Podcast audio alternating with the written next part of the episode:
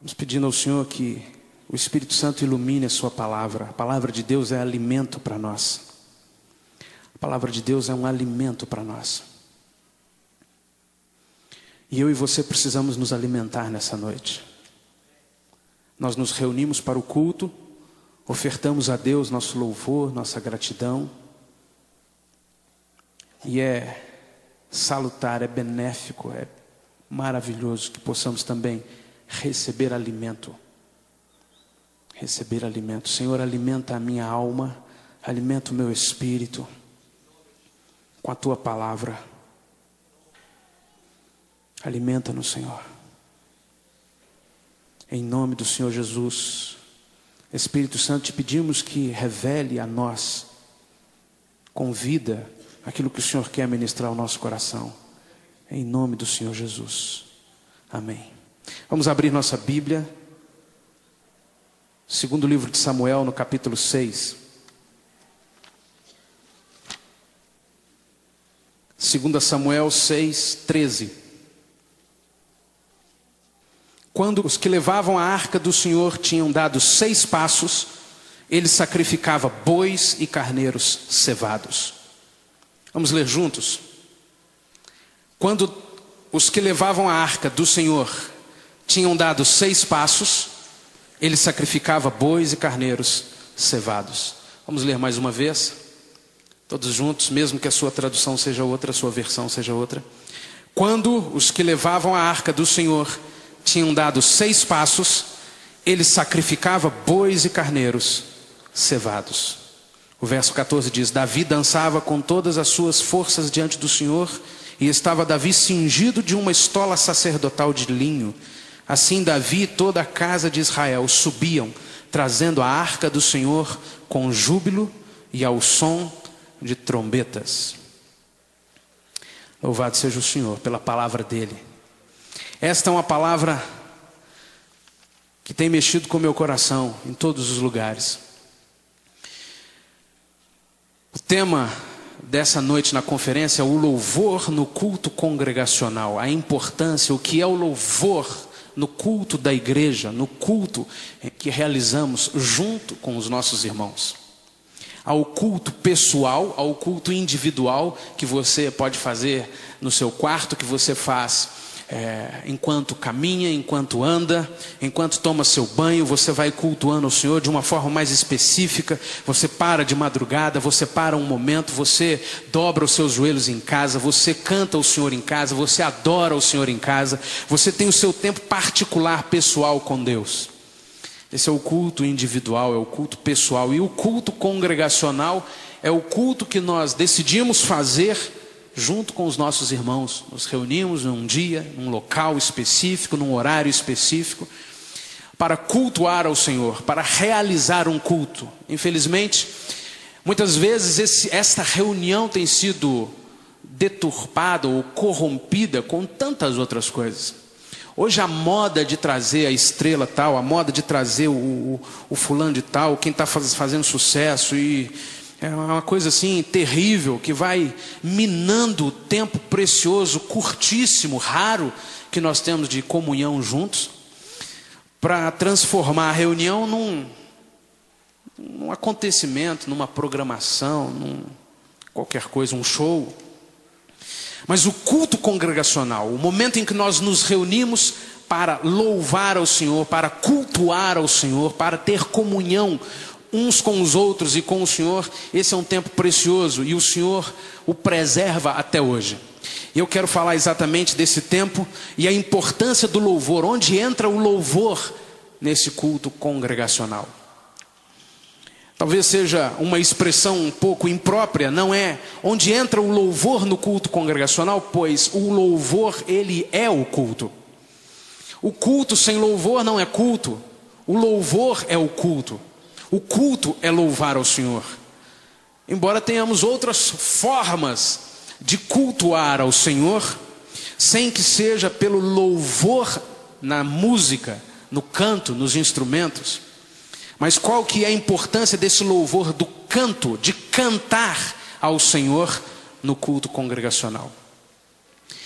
Quero começar dizendo que Existem cinco propósitos, cinco missões, ou cinco objetivos da missão da igreja. E eu retirei esses cinco itens de um livro chamado A Igreja com Propósito. E nós podemos entender quem, quem estabeleceu, quem redigiu esses cinco propósitos, essas cinco, esses cinco alvos, objetivos da igreja com propósito, a igreja forte, a igreja que cresce. Isso vem lá da igreja primitiva e vem um pouco depois dos pais da igreja, homens de Deus usados por Deus, que foram sendo é, ministrados pelo Espírito Santo e ensinando a toda a igreja uma série de princípios, de objetivos de Deus para nós como igreja. Primeira missão, ou primeiro objetivo, primeira parte, primeira etapa dessa missão da igreja, primeiro é liturgia. Essa é uma palavra também um pouco já fora de moda, porque nós, quando vemos alguma coisa relacionada à liturgia, nos lembramos daquela igreja que o Marquinhos estava falando aqui, muito litúrgica. É, a igreja católica se incumbiu de, de gerar aquela frieza ritualística. Né? E, e, hoje nós temos ainda uma herança disso em muitas igrejas, a liturgia, mas a, na essência da palavra liturgia ou liturgia é adoração é o culto, é a adoração. Segundo, querigma ou querigma, como dizem alguns, que é o evangelismo. Então a igreja começa com adoração, em segundo lugar, o evangelismo. Terceiro, didaquê, que é o discipulado, o ensino, o estudo da palavra. Então a igreja começa com adoração, passa para o evangelismo, querigma, entra no didaquê, o discipulado, em ensinar a palavra, estudar a palavra, buscar a palavra. Quarto é a coinonia, comunhão. Vamos tendo comunhão uns com os outros, vamos desfrutando da comunhão uns com os outros e com o Senhor, com o Espírito Santo. E por último, diaconia, que é o serviço. A igreja, depois que entra e adora o Senhor, que trabalha para evangelizar outras vidas, que trabalha para discipular os membros, trabalha para ter comunhão uns com os outros, trabalha também para que os outros sejam servidos, mesmo que sejam dentro da igreja ou fora da igreja. Servir com ações sociais, com, com alimentação, com médico, com o que pudermos ajudar os outros. Então o autor resume nesses cinco itens dados pelos, dados pelos pais da igreja a missão de uma igreja forte, de uma igreja estruturada, de uma igreja verdadeiramente abençoada. Não enganadamente abençoada, não aparentemente abençoada, mas uma igreja sólida, abençoada. Isso não reflete apenas na, na igreja como uma instituição, mas na minha vida como igreja. Eu, pessoalmente, você pessoalmente, tem que ser uma pessoa que começa a vida com adoração. E adoração para que o Senhor nos capacite e possamos evangelizar. E o evangelismo nos leva a fazer discípulos. Jesus disse: ide e fazer discípulos. É a ordem de Deus. Depois do discipulado, nós vamos tendo comunhão uns com os outros. E a melhor comunhão, a verdadeira comunhão, é aquela que vem de uma experiência em comum com o Espírito Santo. Não é a comunhão que eu quero ter com o irmão A ou o irmão B, então eu chamo ele para um churrasco, então eu chamo ele para pelada. Não, a comunhão verdadeira, a comunhão duradoura, a comunhão legítima, é a comunhão que vem da ação do Espírito Santo mexendo com a minha vida, mexendo com aquele outro irmão. Então nós temos algo em comum que nos une, que nos aproxima, e nós vamos jogar bola, nós vamos para o churrasco, mas não porque queremos isso, porque estamos juntos pela obra do Espírito Santo na minha vida e na vida daquele irmão. Esta comunhão é a que prevalece. As outras coisas, depois passa um tempo, a gente muda, não encontra mais aquele amigo, não joga mais bola, não vai mais para o churrasco. Mas a obra que o Espírito de Deus fez no meu coração, no coração dele, pode é, ser que eu nunca mais o encontre. Mas toda vez que eu o encontrar, será uma comunhão perfeita, plena, genuína, como se eu nunca tivesse me distanciado dele, pela experiência, pela obra do Espírito Santo no coração. Essa estrutura de uma igreja madura, de uma igreja firme, uma igreja que adora, sabe o que é adoração, não é cantoria, é adoração. cultuar ao Senhor, celebrar ao Senhor. Uma igreja que parte para o evangelismo, que parte, que tem o objetivo, a prioridade é alcançar outras vidas. O dinheiro investido é para alcançar outras vidas. A maior parte do tempo gasto é para alcançar outras vidas. Sempre alcançar outras vidas. Discipular, ter comunhão e abençoar também a todos os outros, servindo com um alimento, com uma cesta básica, com uma roupa Pastor amigo meu de Londrina estava dizendo que ele esteve numa igreja no Canadá e os irmãos falaram com os visitantes. Os visitantes levantaram, eles cumprimentaram os visitantes e o pastor disse assim: agora os visitantes podem sair com aquele irmão ali. E os visitantes saíram com aquele irmão, foram bem recebidos. Aquele irmão levou aqueles visitantes numa sala muito grande e a sala estava repleta de roupas, calçados, é, relógios, utensílios, tudo que você pode imaginar para uso pessoal. E aquele irmão disse aos visitantes: qualquer coisa que você necessita e que tem aqui dentro dessa, dessa sala, você pode pegar e levar. Não tem problema o quanto você necessita. Pode levar duas blusas, três blusas, três ternos, pode levar quatro sapatos, pode. O que tem aqui que você precisa, hoje você pode pegar e levar. E não eram roupas ruins, roupas estragadas, eram roupas semi-novas e muitas roupas novas que os irmãos vão colocando ali naquela sala, vão colocando naquela sala. Qualquer visitante que chega, necessitado de alguma coisa, pode ir lá naquela sala, tem aqui o que eu preciso, então leva. Isso é diaconia. Nossa igreja trabalha nessa área, os diáconos estão sempre aí apostos, ofertando, abençoando muitas famílias com cestas básicas. E esse serviço, ele conclui todo o projeto da igreja madura. Por que, que eu estou dizendo essas questões sobre a igreja madura? Porque nós vamos entrar para falar do louvor no culto congregacional, tendo em mente que nós queremos uma igreja como essa. Uma igreja que adora o Senhor, uma igreja que evangeliza, que discipula, uma igreja que tem comunhão e uma igreja que presta serviços. Esse tem que ser o objetivo, senão qualquer outro estudo sobre louvor, fora desse contexto, fica inválido. Não tem muito valor. Nós precisamos entender que a nossa igreja e a minha vida tem que passar por esses cinco pontos: adoração, evangelismo, discipulado, comunhão e serviço. Como o tema é louvor e adoração, nós vamos tratar apenas do primeiro tópico: adoração. Nós lemos no segundo livro de Samuel, nesse versículo 13, que quando os que levavam a arca do Senhor tinham dado quantos passos? Seis passos. Você sabe o que é o número seis? Sabe o que significa o número seis na Bíblia? O número seis é o número do homem. É um número imperfeito. Por outro lado, o número sete é o número de Deus, o número perfeito. É um número muito relacionado ao homem, a esfera, a dimensão humana, um número imperfeito. Na visão e no simbolismo bíblico, número 6. Interessante que nós lemos que quando os que levavam a arca do Senhor tinham dado seis passos.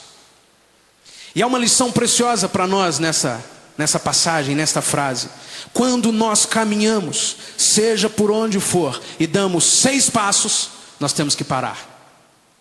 Quando eu e você estamos caminhando dentro do nosso plano, dentro dos nossos projetos, dentro das nossas atividades, dentro dos nossos envolvimentos diários, dentro daquilo que é na nossa dimensão humana, quando nós estamos caminhando, nós temos que parar para fazer o que eles faziam: sacrificavam bois e carneiros cevados. Toda vez que eu e você nos pegamos envolvidos com alguma atividade humana, nós temos que parar diante de Deus e oferecer a Ele um sacrifício. Mas por que, que Deus está ensinando isso? Porque nós corremos o risco de continuar envolvidos só nas atividades humanas e não pararmos para sacrificar ao Senhor, não pararmos para cultuar ao Senhor, e aí nós vamos nos esforçando demais nas nossas atividades, nos nossos projetos, mesmo que dentro da igreja. E o Senhor está dizendo: toda vez que você der seis passos, toda vez que você se envolver com a sua atividade, pare também para sacrificar ao Senhor. Pare para cultuar ao Senhor. Na visão pessoal, você pode aplicar isso no dia, por exemplo. Seis horas separam o primeiro, a primeira hora do dia da última. de trabalho. Nós temos oito horas de trabalho. A primeira hora e a última, nós podemos entender que são tempo para o culto ao Senhor. A palavra do Senhor nos ensina, lá no Velho Testamento, através de Moisés, que o Senhor, ele requereu do povo um culto chamado sacrifício contínuo. Esse sacrifício contínuo ele era oferecido a Deus todos os dias. Dois, um de manhã e um à tarde. Um no início do dia, outro no final do dia. O Senhor está dizendo, quando você começar o teu dia, começa cultuando ao Senhor. Passa seis horas trabalhando e quando você for terminar o seu dia, você termina o seu dia cultuando ao Senhor. Isso numa dimensão pessoal numa visão pessoal, que também pode se estender para a semana, pode ocupar-se durante os seis dias com você, mas no sétimo dia, cultue ao Senhor. Gaste um tempo, dedique um tempo ao Senhor e pare com tudo para cultuar ao Senhor. E Deus foi ensinando essa lição preciosa através desse episódio de Davi levando a arca para Jerusalém.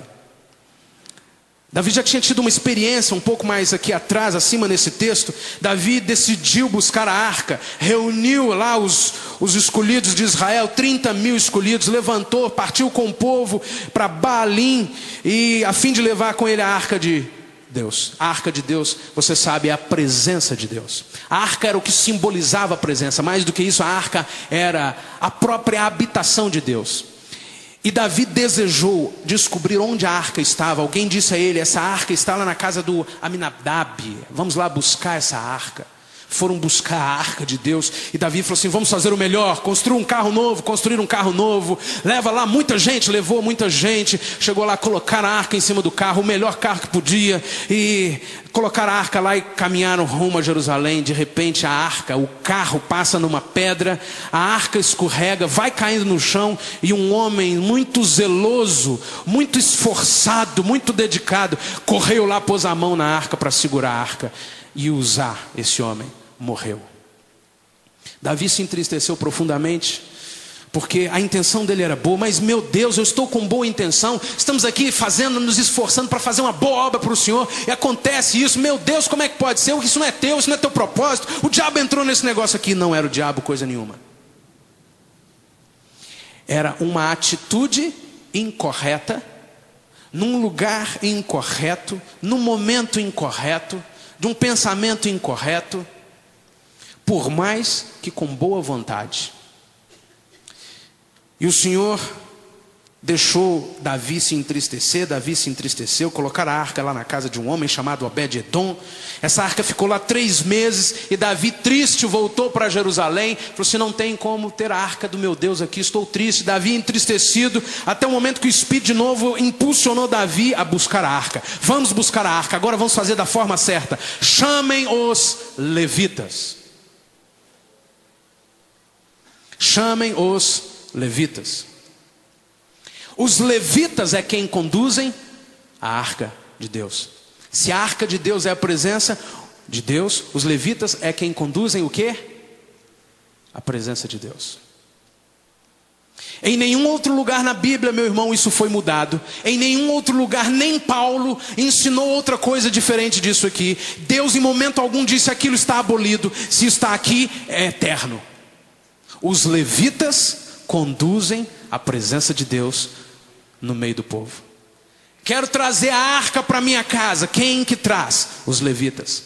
Quero trazer a presença de Deus nesse lugar, no meio da reunião do povo. Quem que faz? Os levitas.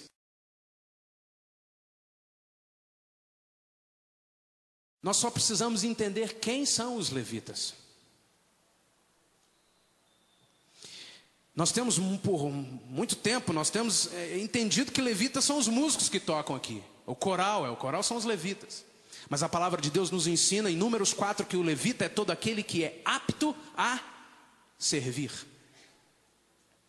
Aquele que tem um coração pronto para servir a Deus, aquele que tem um coração desejoso, inclinado a servir o Senhor, custe o que custar em todo tempo, esse é um levita. Agora, qual que é a ocupação principal do levita? Adorar a quem? Trazer o que? Significa que se eu quero adorar ao Senhor, eu tenho que ser uma pessoa que serve, pronto a servir o tempo inteiro. E se eu quero que a arca de Deus, a arca da aliança, a presença de Deus esteja no meio do culto, no meio da reunião, na minha casa, na minha igreja, no meu trabalho, por onde eu vivo, por onde eu passo, eu tenho que ser um levita. E para eu ser um levita, eu tenho que aprender a servir ao Senhor em todo o tempo. Coração para servir ao Senhor. Esse é o levita. Serve, obviamente, com os talentos que Deus dá.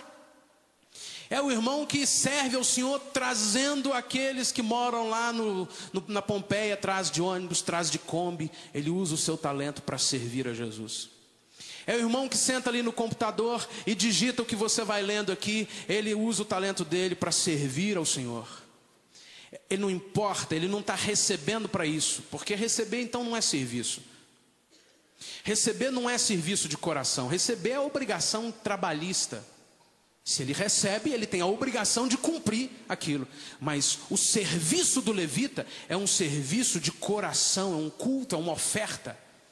E ele vem, não quer saber quem pagou, quem não pagou a passagem dele, não quer saber se alguém o sustenta, se ele tem o alimento, ele vem e serve ao Senhor de coração. E aquilo é feito ao Senhor como um culto, uma oferta ao Senhor. E esse é o serviço ao Senhor. Ele é um levita. E isso faz com que a presença de Deus venha sobre ele. E se nós nos reunimos e somos assim, isso faz com que a presença de Deus venha sobre a igreja. O levita era quem fazia isso. Davi começou a agir certo. Davi era o líder. E nós, como líderes da nossa vida, como líderes da nossa casa, como líderes no trabalho, como líderes em qualquer lugar, precisamos entender que se nós queremos a presença de Deus em um determinado lugar, se nós achamos que isso é importante e queremos, nós precisamos ser levitas. Coração pronto para servir ao Senhor. Coração pronto para servir. É fácil virmos aqui à frente tocar num dia especial, vamos gravar o CD. Então aí vem. Eu quero vir, eu quero ver, vir no culto continuamente, sem nenhuma atração especial. Para servir, Senhor, eu vou para te servir. Aonde for, custe o que custar para te servir. Por amor, por culto ao Senhor, por querer agradar o Senhor, por querer estar com o Senhor, para te servir. Esse é o levita, o Senhor se agrada dele, vem e se manifesta, e a arca estará no nosso meio. Quando os levitas levavam a arca do Senhor, tinham dado apenas seis passos e sacrificavam bois e carneiros cevados. Isso aqui nos leva a entender além da necessidade diária de culto ao Senhor, de consagração pessoal, de quebrantamento na presença do Senhor, de sacrificarmos a nossa própria vida no altar do Senhor. Isso nos leva a entender também que para que nós possamos viver essa realidade de culto ao Senhor, da arca sendo conduzida ao meio do povo, nós precisamos começar tudo com o altar se vamos cultuar ao Senhor, se vamos cantar ao Senhor, se vamos servir ao Senhor, se vamos ser crentes mesmo, se vamos fazer alguma coisa na igreja, esse serviço, que é a adoração, precisa começar no altar. Senhor, queima minha vida. Senhor, queima meu ser. Você pode fechar os seus olhos agora? Você pode orar ao Senhor assim? Senhor, queima o meu coração. Queima, Senhor. Queima, Senhor. Queima minha mente. Queima o meu ser, o meu corpo. Com teu fogo santo. Consumindo qualquer impureza, consumindo o erro, consumindo o que eu não sei e que é errado, consumindo o que eu não vejo que está em mim e que é errado, consumindo, Senhor, liberando, limpando, purificando a minha mente, o meu coração, e eu sacrifico a Ti, Senhor, a minha própria vida, me ponho no Teu altar em sacrifício vivo, para que o Senhor seja exaltado. Meus irmãos, a cada seis passos, eles sacrificavam ao Senhor. Você pode dizer isso? A cada seis passos, eu sacrifico ao Senhor. Pode dizer mais uma vez? A cada seis passos, eu sacrifico ao Senhor. Você está no seu trabalho durante o seu dia, atarefado, angustiado, é, impressionado com alguma coisa lá do seu trabalho, e você para e diz: a cada seis passos, eu sacrifico ao Senhor. Você está envolvido no seu trabalho, você está envolvido na igreja, você está envolvido num monte de atividades na igreja. Você para e diz a cada seis passos: Eu sacrifico ao Senhor. Repita comigo: a cada seis passos, eu sacrifico ao Senhor. Diga quem está ao seu lado: a cada seis passos, sacrifica ao Senhor. Nós estamos falando sobre a importância do louvor no culto congregacional. Quando nós nos reunimos, como fazemos aqui nessa noite, para cultuar ao Senhor, nós temos que entender que tudo precisa começar com a cada seis passos, eu sacrifico ao Senhor. Pode repetir mais uma vez? Armamos tudo, fizemos tudo, montamos, ensaiamos, produzimos, pensamos, mas chega um momento em que você tem que largar tudo do que refere-se ao número 6, a você, ao homem, a nossa força, a nossa dimensão humana e parar no altar do Senhor e sacrificar ao Senhor. Me lembro que eu fui numa igreja, ministrar numa igreja e aqueles irmãos abençoados tinham 209 programações naquela noite. E o pastor, coitado, ele corria de um lado para o outro. E quando eu achei que não cabia mais nada, apresenta isso, faz isso, agora levanta isso, agora entra a bandeira, agora faz aquilo, agora vamos lá no estandarte, agora a banda entra, agora isso acontece. Agora... Quando estava assim, eu já sei, já chegou no máximo, não tem condição de ter mais nada. O pastor saiu correndo, me chamou, vai cantando. Eu entrei, comecei a ministrar uma música, cantando uma música, e a cortina foi fechando. E eu falei assim: meu Deus, tem alguém fazendo. Está errado, não é para a cortina fechar. E a cortina foi fechando. Aí de repente uma irmã que estava na minha frente, assim, era esposa do pastor, falou assim: vai cantando, vai cantando.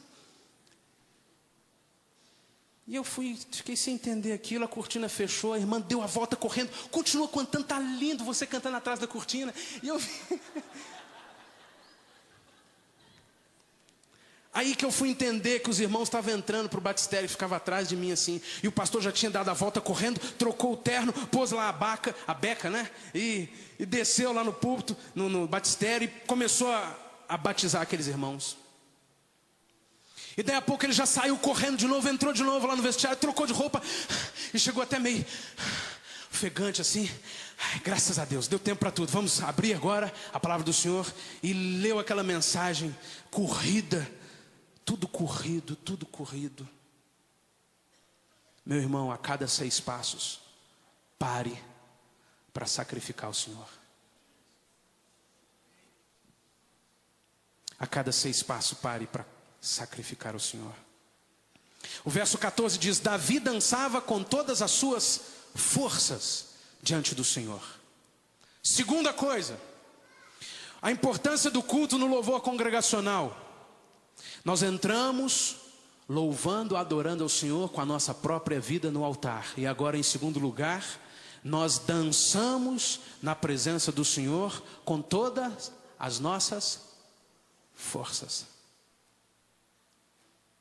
Vamos ficar de pé? Você pode dizer glória ao Senhor? Isso é toda a sua força? Isso é toda a sua força? Isso ainda é toda a sua força?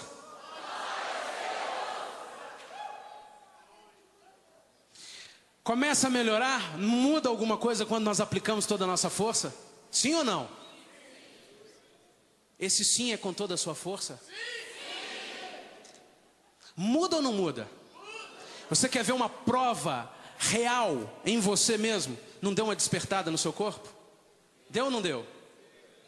Esse sim é com toda a força?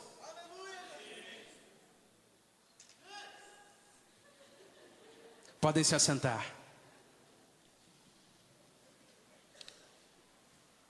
Para que uma igreja cresça, primeiro começa na adoração. Para que o culto seja realizado, para que a adoração exista realmente, eu começo com a minha vida no altar. Em segundo lugar, eu começo com toda a minha força.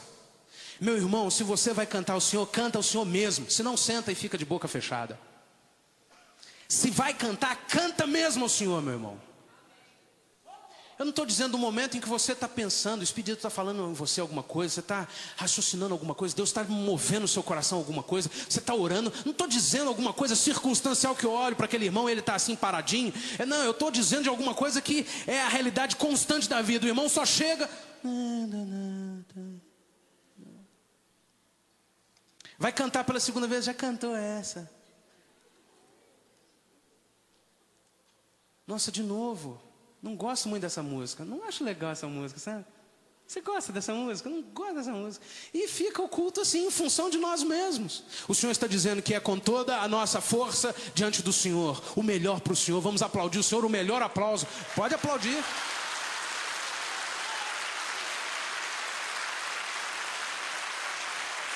Para o Senhor o melhor.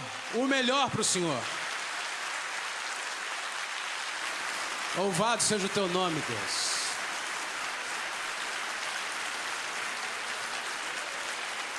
Aleluia, Jesus. Isso tem que ser sempre, irmão. Tem que ser sempre. Sabe o que, que acontece nas palmas? Muitas vezes nós acostumamos a ter palma depois dos cânticos.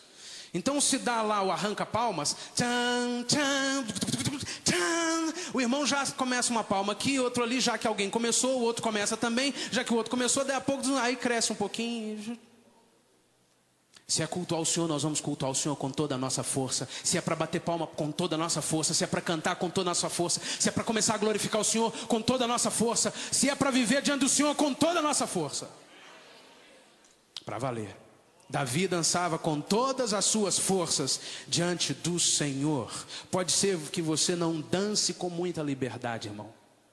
Em alguns momentos eu danço com liberdade, mas não é, é raro. Talvez você não dance com liberdade, mas se você dança, dance com liberdade. Tinha uma irmã aqui na igreja um dia que estava dançando, mas dançava Senhor que fazia gosto, irmão, que coisa linda. Aí veio um irmão, um irmão, sei lá. Ele está muito exagerado. Aquela irmã não pode ficar lá não, dançando daquele jeito. Encheu tanto que eu tive que ir lá falar assim, irmã, você vai compreender, irmã. Vou falar com todo carinho. Fica mais quietinho aqui, deixa passar essa. Depois você volta e pronto. A irmã, uma coisa tão de Deus, aquela irmã, que coisa maravilhosa. Que ela não mudou sua postura de adoradora diante de Deus. Ela parou de dançar aqui, mas você vê que dentro dela está tudo dançando na presença do Senhor. É, tem alguém que está, então tá bom, tá bom, deixa. Irmão, é com toda a força com toda a força do nosso ser, da nossa alma, do nosso coração, das nossas mãos, da nossa voz, com toda a força. Davi dançava diante do Senhor com toda a força. Terceiro, e estava Davi cingido de uma estola sacerdotal de linho. Sabe o que é estola? Levanta aí a estola aí de. Olha lá, olha. Estola é aquele negócio bonito que eles colocam por cima. Depois eles trocam, põem um azul. Todo mundo fica pensando que é uniforme, outro uniforme, uniforme novo, mas é só a estola que foi trocada. Aí depois vem um outro verdinho bonito. É só estola. Mas as mulheres também, muito assim, às vezes você vê só, olha, vestido novo, não, só virou avesso. E Davi, cingido de uma estola sacerdotal de linho, você, se ainda não leu, leia o livro do pastor Jorge, chamado O Pão de Deus. Foi o primeiro livro dele que eu li. Fala sobre a diferença de alguém que tem que se alimentar do pão e alguém que, além de se alimentar, pode servir o pão. A diferença de louvor, de culto na igreja para valer, é quando o culto é ministrado por pessoas que estão vestidas com a estola sacerdotal. São crentes, homens e mulheres, pequenos e grandes, capazes ou não, de acordo com a sua imaginação, estão na frente ou não, têm a idade que tiver, estão diante do Senhor como sacerdotes, servindo o pão de Deus. Isso é, passa alguém perto, você tem alguma palavra para ministrar?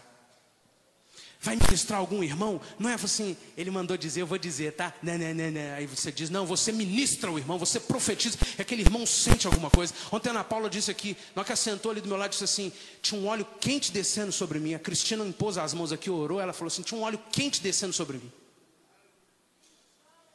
Você vai ministrar, a pessoa sente alguma coisa, você é um sacerdote de Deus, você tem alguma coisa para ministrar, porque você tem vida de Deus, você se alimenta do pão e você pode oferecer o pão, você pode servir o pão. Davi estava diante do Senhor com uma estola, cingido da estola sacerdotal. Põe a sua mão no coração, fecha os seus olhos e diga: Senhor, eu quero ser um sacerdote teu, em todo tempo me alimentar de ti, e em todo tempo servir o teu pão, Senhor. Versículo 15 diz assim: Davi e toda a casa de Israel subiam, trazendo a arca do Senhor, com júbilo e ao som de trombetas. Fechamos aqui então a figura, a ilustração, ou o exemplo do culto congregacional e o louvor dentro do culto. O povo se reuniu, levitas sérios diante de Deus, para sacrificar suas vidas no altar do Senhor. As vidas no altar do Senhor geraram condição pela capacitação do Espírito Santo de darmos ao Senhor com toda a nossa força o louvor, a glória, a celebração. Estamos na presença dele cingidos com as nossas vestes de sacerdotes e podemos então trazer a presença de Deus no nosso meio. Irmão, a presença de Deus é facilmente simulada é facilmente simulada. Eu estava numa igreja e foi lá um irmão, um pastor, estava visitando e deram oportunidade para ele dar uma saudação à igreja. E ele já entrou assim: diga comigo, quem tem unção, passa para quem não tem. Quem não tem, recebe de quem tem. Repita. E o povo repetia, repetia, repetia, repetia. Agora presta atenção. Vejam bem, um jogo de futebol é narrado assim. E o goleiro vai passando, passa a bola para o fulano. E o fulano passa para o E é gol! Não é assim, irmão? Aí todo mundo é. Aí ele falou assim: Pois é, com Deus é assim também. A gente vai crescendo, vai crescendo, vai crescendo, até que explode o gol e todo mundo diz aleluia. E o Espírito Santo vem e derrama unção. Então vamos lá? Assim, o Espírito Santo passou a bola para Deus, Deus manda o Espírito Santo descer, o Espírito Santo desce, e, toca naquele irmão, e o culto vai abençoando, e o culto vai irmão. E... Vão, irmão, aleluia. Aleluia! Não, não foi bom. Não ficou muito bom. Vamos melhorar, vamos melhorar. E eles tentaram de novo melhorar o mesmo, e foi um aleluia. Ah! O povo explodiu em palmas, e foi uma coisa assim maravilhosa. E eu não sei o que, que aquilo transformou a vida de alguém. Se não transformou, não é unção. A unção é simulável. A presença de Deus pode ser simulada por um forte aplauso, por uma música muito tocante na nossa alma, por uma banda super ensaiadora, uh, luzes, gelo seco, aquilo mexe com a alma, aquilo mexe com as emoções, aquilo mexe com os sentidos, nos deixa assim meio fora de, de da, da dimensão, o que está acontecendo? De repente entra um som, depois outra luz, outro, você fica assim meio perdido. Deus não é assim. A unção de Deus é algo que vem. Pode ser no meio do barulho, pode ser no meio do silêncio, pode ser com um gelo seco, pode ser sem o gelo seco, sem a luz, sem a banda, sem a unção vem do Senhor, toca seu coração e transforma você e te enche de uma alegria, te enche de uma experiência com Deus impossível de ser narrada. E aí nós vamos realmente, com júbilo e ao som de trombetas, ver a presença de Deus no nosso meio, não pelo que gritamos, pelo que dissemos, pelo que fizemos, que planejamos, mas porque, primeiro, nossa vida está no altar. Segundo, nós estamos sacrificando ao Senhor e oferecendo a Ele tudo que temos com todas as nossas forças. Terceiro, vivendo com a estola sacerdotal. E assim, subindo diante do Senhor, trazendo a arca com júbilo e som de trombetas. Meu irmão, isso é o louvor. O louvor começa lá fora, quando eu decidi vir à reunião, o louvor congregacional. Começa lá fora, os preparativos, a pré-produção desse evento diante de Deus. Começa lá em casa quando eu falo assim, Deus, o Senhor está me abençoando nesse dia, estou vivendo uma vida diante do Senhor nesse dia. Deus, eu vou para aquele culto hoje, Senhor, eu vou me pôr no teu altar, Senhor. Eu vou te adorar, eu vou te cultuar, Senhor. E você entra por aqui e você já não está mais preocupado em conversar, em ver fulano, em dizer, Davi, o que está acontecendo e tal. Você já começa a entrar na presença do Senhor, Senhor, minha vida está no teu altar. Alguém pode até te chamar, você pode até ser atraído por alguma coisa, você já está noutra dimensão, irmão, você já não está mais nessa dimensão, você já está em espírito, o tempo não te toca mais, o espaço não te toca mais, você já está diante dele, você já, Senhor, estou no teu altar, queima-me, Senhor. E você começa a celebrar o Senhor, você começa a cantar ao Senhor, você começa a regozijar na presença do Senhor, e aí sim a unção vem. Não é o gol que você tentou, tentou, tentou, tentou fazer é o Espírito Santo que pôde vir, porque a nossa vida está no altar. Por que então o louvor no culto congregacional? Porque se não tiver isso, não teve culto. Se eu não vim com a minha vida no altar, com toda a minha força, estola de sacerdote, a presença do Senhor, se a arca não veio diante de nós, não houve culto. Não houve. Vamos homenagear nessa noite. A reunião é para homenagear o pastor Daniel. O pastor Daniel não veio, não veio, não chegou, não chegou. Começa, não começa. Não, vamos esperar. Ele não está aqui ainda. Vamos. Ih, não, mas são 9h15 já. O pastor Daniel não chegou. Como é que vai ser? Ah, vamos. É, vamos embora, né? Ele não veio. Não tem como homenagearmos o pastor Daniel. E muitas vezes nós estamos homenageando Deus sem que Ele esteja presente. Por isso, em Isaías, o Senhor diz assim através de Isaías: Isaías, manda esse povo calar, eu já não aguento mais o som dessas buzinas deles. Para que isso não ocorra comigo, com você e com a nossa igreja, irmão. O louvor ao Rei dos Reis, Senhor dos Senhores, precisa acontecer partindo de corações no altar do Senhor, que o adoram com todas as forças, vestidos da estola sacerdotal e a presença do Senhor vem no nosso meio.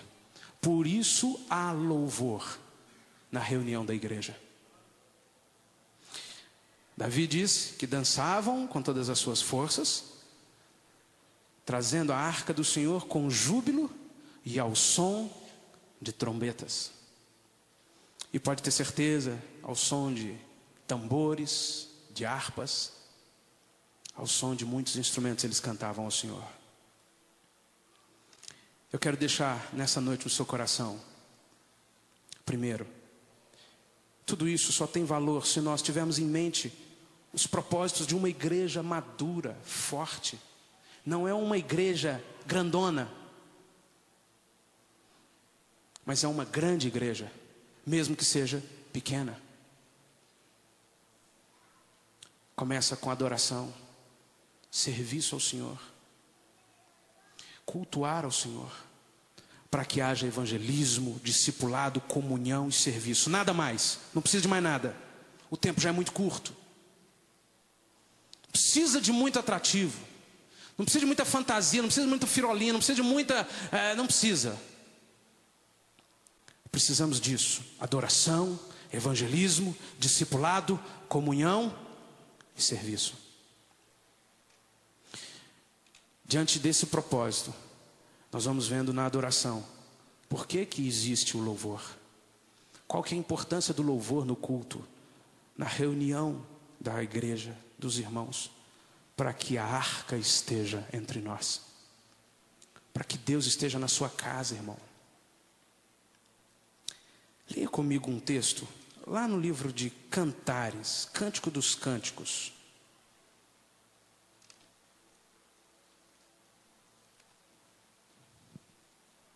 Vai passar Provérbios, Eclesiastes, depois Cântico dos Cânticos, Cantares, antes de Isaías.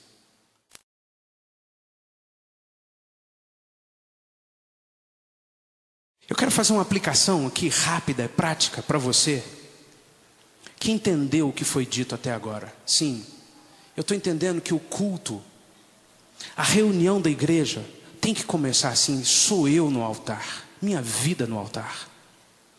Eu vou começar a cantar o Senhor nesse lugar aqui de outra forma. Eu não vou, eu não vou permitir, eu não vou aceitar que eu cante de boca murcha aqui mais. Eu não vou aceitar que eu bata palma com mão mole mais. Eu quero, Senhor, eu quero com toda a minha força. Eu não vou aceitar, Senhor, que eu cante ao mesmo tempo minha mente esteja pensando em mil e uma outras coisas. Senhor, eu quero com todas as minhas forças cultuar o Senhor. E eu não quero andar mais, Senhor, como um ser comum. Eu quero andar vestido da estola sacerdotal. Eu sou teu filho, teu servo. Não aceito mais nada menor do que isso. Quero ser um sacerdote teu, Senhor. E aí o Senhor vai recebendo esse culto. Você entendeu isso, mas como é? O que é que me leva a viver essa vida? Eu sei que o louvor é importante, estou entendendo que o louvor é importante na igreja, no culto, estou entendendo a importância de vivermos isso dia após dia, todo dia, todo culto, toda reunião, termos isso aqui: vida no altar, toda força, estolas de sacerdotes. Mas como que eu entro nisso? Esse livro de cantares, coisa maravilhosa, irmão. Eu comecei a estudar esse livro, é impressionante como que o Espírito de Deus foi mostrando coisas assim tão óbvias, tão claras, e que nós nunca enxergamos. O que nos leva então a essa vida de louvor? Cantares 1:4. Leva-me tu, corremos após ti. O rei me introduziu nas suas recâmaras. Em ti nos regozijaremos e nos alegraremos. Do teu amor nos lembraremos mais do que do vinho. Sabe o que o Senhor está dizendo? É o noivo dizendo para a noiva, e a noiva dizendo para o noivo, e aqui a noiva disse para o noivo: Ó oh, rei, você me introduziu nas tuas recâmaras. Sabe o que é isso, meu irmão? É você dizendo ao Senhor: Ó oh, meu Deus, o Senhor me salvou, hoje eu estou diante de Ti. Ó oh, Senhor, em Ti eu me regozijo e me alegro. Do teu amor eu me lembro continuamente, Senhor, porque Deus amou o mundo de tal maneira que deu o seu Filho unigênito para que todo aquele que nele crê não pereça, mas tenha a vida eterna. Por causa do amor de Deus, eu e você fomos salvos. Se há alguma coisa que nos leva a querer louvar ao Senhor de todo o nosso coração, é o motivo da salvação, porque fomos salvos, porque o Rei nos introduziu nas suas recâmaras. Você não precisa de maior motivo, meu irmão. Eu não preciso de maior motivo para falar, Senhor, já sei como eu vou entrar agora, Senhor, nessa vida intensa de louvor ao Senhor. Segundo, no versículo 13: O meu amado é para mim um ramalhete de mirra, morará entre os meus seios. Quando eu era criança, eu ficava vendo aquelas senhoras colocar dinheiro aqui no sutiã, já viu?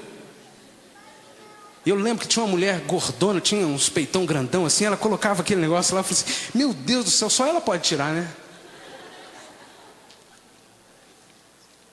O meu amado é para mim como um ramalhete de mirra, primeiro, flui essência, cheiro gostoso, aroma suave o tempo inteiro. Hum, tá cheiroso. Hum, tá cheirosa você, olha que coisa linda aquele, aquela vida. Olha aquele irmão, olha só os atos dele, tudo cheira bem. Mas onde que ele colocou o ramalhete? Lá no lugar da intimidade, ninguém pode pegar, não. Não põe a mão aqui, não. Por isso, a noiva diz: entre os meus seios morará o ramalhete de mirra. O meu amado é para mim um ramalhete de mirra. O Senhor é para você um perfume agradável. Você toma um banho, você tomou com o melhor sabonete, o melhor shampoo, mas você quer pôr um perfumezinho. Senhor, pode ter sido o melhor sabonete, pode ter sido o melhor perfume, mas sem o perfume do Senhor, está faltando alguma coisa, Senhor. Tem motivo maior, meu irmão, para louvarmos ao Senhor? Ele é o nosso perfume. Sem Ele, nós estamos cheirando igual a todo mundo. Mas com Ele, hum, um perfume gostoso. Diga, Senhor, eu quero ser perfumado. Por isso eu quero entrar nos teus átrios com hinos de louvor. Terceiro, no verso 10, 6, desculpa, no verso 10 do capítulo 3. Errei tudo, no verso 10 do capítulo 2. Terceiro motivo porque você entra, você vem para o culto, para a reunião da igreja, para louvar o Senhor nesse padrão que já vimos hoje. O meu amado fala e me diz: Levanta-te, amada minha, formosa minha, e vem, vê, já passou o inverno, as chuvas cessaram e se foram, aparecem as flores na terra, o tempo de cantar chegou, e a voz das rolas ouve-se em toda a terra. Sabe por que você vem louvar o Senhor, meu irmão? Porque o teu amado, o teu Senhor, aquele com quem você tem intimidade, diz assim: Levanta, minha noiva, olha a tua volta. Pode não parecer, mas a chuva já passou, a tempestade já passou. Creia, o vento já foi embora, o frio já passou, já acabou tua, teu deserto, tua tempestade. Já, creia, levante, louve o Senhor, o tempo de cantar começou. Meu irmão, o primeiro motivo já era o suficiente para virmos aqui adorar o Senhor, vida no altar, força, estola sacerdotal. Tivemos o segundo, apaixonados pela, pelo Senhor, nosso, nosso perfume. Tivemos esse terceiro, experiência com o noivo. Estou passando algo na minha vida Estou passando uma luta, eu posso até não ter relacionado muito essa questãozinha lá na minha família, no meu emprego, nas minhas finanças, na minha vida pessoal, nos meus complexos, posso não ter relacionado isso muito com Deus, com culto, mas hoje eu estou entendendo que eu posso relacionar e que o Senhor me diz: filho, filha, creia, levante. O inverno vai passar, a chuva vai embora, olha a sua volta, creia e comece a cantar o Senhor. Você canta o Senhor, meu irmão. É porque o Senhor já te disse, você pode nem ter visto, o Senhor já te disse: levanta, você é minha noiva. Minha noiva não vai ficar no frio, nem vai ficar na chuva. Quarto motivo, capítulo 3, no versículo 1 diz assim: De noite busquei em minha cama aquele a quem ama a minha alma. Busquei-o, mas não o achei. Levantar-me-ei agora e rodearei a cidade, pelas ruas e pelas praças. Buscarei a quem ama a minha alma. Se você é casado, você sabe o que é dormir sozinho. A cama é sentir falta, é pôr a mão assim, ali, não tem ninguém lá do outro lado. É ruim. Eu não me lembro muito porque eu durmo e não, não acordo mesmo, eu apago. Mas faz falta. Como faz falta? Se a vida vai mais ou menos, irmão, ufa, graças a Deus, dormir sozinho, a cama toda para mim. Oh. Mas se você está sendo abençoado no seu casamento, se você está vivendo uma vida gostosa no seu casamento, abençoado por Deus, você sente falta. Oh Senhor. E diz assim: De noite eu busquei em minha cama aquele com quem a minha alma, aquele a quem a minha alma ama. Busquei, eu não achei. Cadê? Onde está o meu Senhor? Jesus, eu passei essa semana longe de ti. Eu não tive tempo direito de parar para ler a tua palavra. Não é aquela obrigação religiosa de ler três versos por dia. Não, não Senhor, aquele de deitar assim diante do Senhor e começar a ler a tua palavra e regozijar a tua presença, de dobrar os joelhos e ficar, oh Senhor, que gostoso, não quer levantar daqui, é de você curtir o Senhor. Ana Paula pregou isso aqui ontem. Apaixonado pelo Senhor, falou assim: Oh Senhor, minha alma suspira por ti, Senhor. Ah, se eu pudesse estar com o Senhor agora. É isso aqui que ele está dizendo. Eu busquei na minha cama aquele a quem a minha alma ama. Busquei-o, a noiva dizendo: Busquei o Senhor, mas não achei. Levantar-me-ei, eu me levantarei para tudo para o tanto de atividade, para tudo, e eu vou sair pelas ruas, vou sair pelas praças, eu vou sair, vou buscar o Senhor. Eu preciso, há uma necessidade na minha alma. Isso me faz ir para diante dele e louvá-lo e buscá-lo e querer que a minha vida esteja no altar para que a arca venha, que a presença dele venha e eu seja abençoado e a igreja seja abençoada.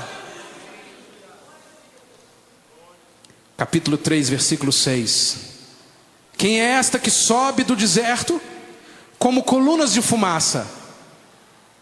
Perfumada de mirra, de incenso e de toda sorte de pós aromáticos do mercador. Olha o noivo dizendo: Quem é aquela maravilhosa, linda, perfeita, amada, querida, que sobe do deserto? está passando uns maus bocados, está passando os apertos, as lutas, o marido, a mulher, o trabalho, está passando as lutas. Sobe do deserto, mas sobe perfumada. Quem é essa que consegue atravessar o deserto perfumadinha? Estou no deserto, mas eu sou dele, sou a noiva do cordeiro, ando perfumada, ando com o Senhor, ando na presença dele. O Senhor Jesus disse: Quem é essa? Ele está dizendo, meu irmão, para você olhar para si mesmo e dizer: Eu posso estar passando pelo deserto, mas eu sou a noiva perfumada de Jesus. Pode meu patrão estar tá me esculhambando, pode eu estar tá sendo assim, é, pisado, humilhado, posso estar tá passando dificuldade aqui e ali, posso estar sendo, pode ser o que for, eu sou de Jesus. Tenho o perfume de Jesus em mim, sou perfumado, sou a noiva do Cordeiro. Motivo maravilhoso, meu irmão, para você vir aqui todo dia, todo culto. Não é só quando tem uma programação diferente, não, irmão. Todo tempo, todo tempo. Estava aqui domingo de manhã, fui tão abençoado com a palavra do pastor. E eu pensei assim: de noite não vai comportar aqui. Porque eu estava desejoso de vir à noite e ouvir outra mensagem daquela. Eu falei assim: se todos estiverem como eu estou, não vai caber aqui. Quantos estiveram aqui hoje de manhã? 20% levantaram a mão. Ou crente que só vem de manhã, ou crente que só vem de noite. Ou crente que vem domingo, não vem durante a semana, ou só vem no culto da terça, porque o pastor Silas Malafaia está aqui. E hoje ele não veio. Ah. É, você acha que não acontece isso? O Senhor está dizendo assim: eu não quero que você tenha outros motivos para vir me cultuar, senão de que você seja minha.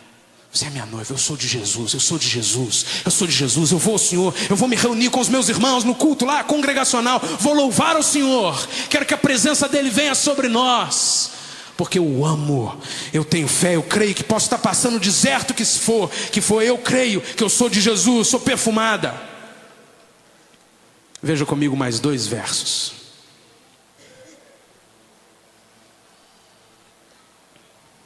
Capítulo 5, versículo 1 diz assim: Já vim para o meu jardim, minha irmã, noiva minha. Irmão, isso aqui é uma linguagem de apaixonados, melada, toda assim. Hum, querida, eu já vim para o jardim, linda. E meu amor, Estou aqui, colhi a minha mirra com a minha especiaria. Sabe o que Jesus está dizendo? Onde estão aqueles que são a beleza do Senhor, o melhor que Ele fez? Eu e você, onde estão? Se reuniram, se reuniram aonde? Lá na igreja, para quê? Qual o objetivo? Se reuniram para levar para o noivo mirra e especiarias. E o noivo diz que eu venho para recolher a minha mirra e as minhas especiarias. No capítulo 25 de Êxodo, você vê Deus dizendo, no capítulo 30 de Êxodo, você vê Deus dizendo a Moisés: fala assim, fala ao povo para trazer mirra, cálamo, cássia aromática e traga incenso para que cultuem e farão um culto a mim, eu virei no meio deles. Especiaria caro, coisas caras. É, meu irmão, não é oferta de um real, uma oferta abençoada. Não é o tempo que sobrou, é o melhor tempo. Não é a voz que você consegue depois que trabalhou o dia inteiro. Ah, não é a melhor voz. O melhor para o Senhor é a tua especiaria. E você vem para o Senhor, e o Senhor vem no jardim dele e dá uma olhada assim: deixa eu ver de quem eu vou recolher. E ele vem recolhendo, e ele diz assim: Já colhi a minha mirra e as minhas especiarias, comi o meu favo com o meu mel, bebi o meu vinho com o meu leite.